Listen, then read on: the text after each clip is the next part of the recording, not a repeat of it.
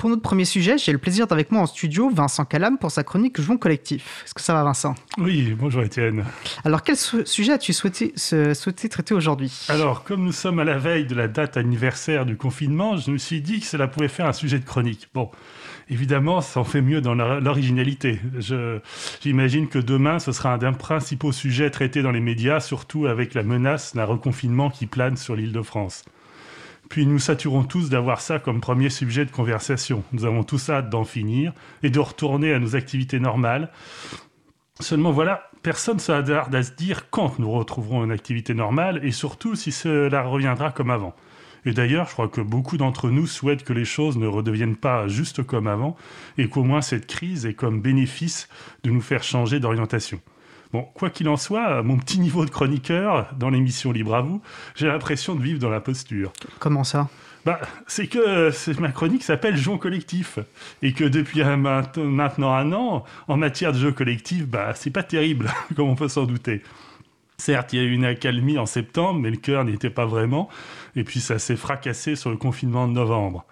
Bon, bien sûr, il y a les visioconférences, j'ai le droit à quelques longues interventions au téléphone pour régler des problèmes sur des systèmes d'exploitation que je ne sais pas et que je ne, désire pas connaître plus que ça, je ne vise personne en particulier, bien sûr. J'ai eu à me faire quelques auto-attestations pour aller relancer l'ordinateur d'un compta, le seul qui devait rester allumé dans les bureaux et qui ne fonctionnait plus. Bref, rien de temps à se mettre sous la dent et rien de susceptible de devenir sujet de chronique. Il fallait faire surtout tourner la boutique avec les outils existants et l'heure n'est plus au lancement de nouveaux projets. Pourtant, on a l'impression que ce qu'on pourrait appeler le secteur du, numérique est sorti renforcé par cette crise, non? Oui, oui, certainement. Les, personnes qui travaillent dans l'informatique font incontestablement partie des groupes professionnels qui ont le moins souffert de la crise.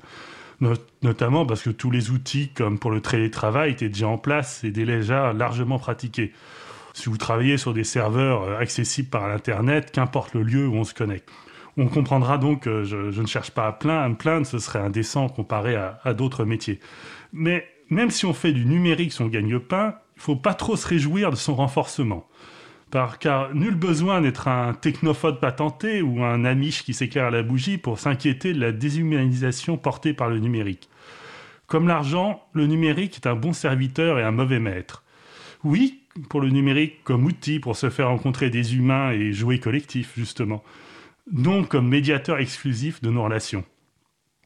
À titre personnel, en tant qu'informaticien libriste, je crois qu'il faut maintenant se penser comme un anti-geek. Un anti-geek Qu'est-ce que tu veux dire par ça? Bah, le, terme geek peut avoir plusieurs sens, mais je pense que le plus répandu est celui de passionner de l'informatique à l'affût des nouveautés, prêt à tester des innovations. En tout cas, c'est en ce sens que je parlais d'anti-geek toute nouvelle innovation doit être questionnée.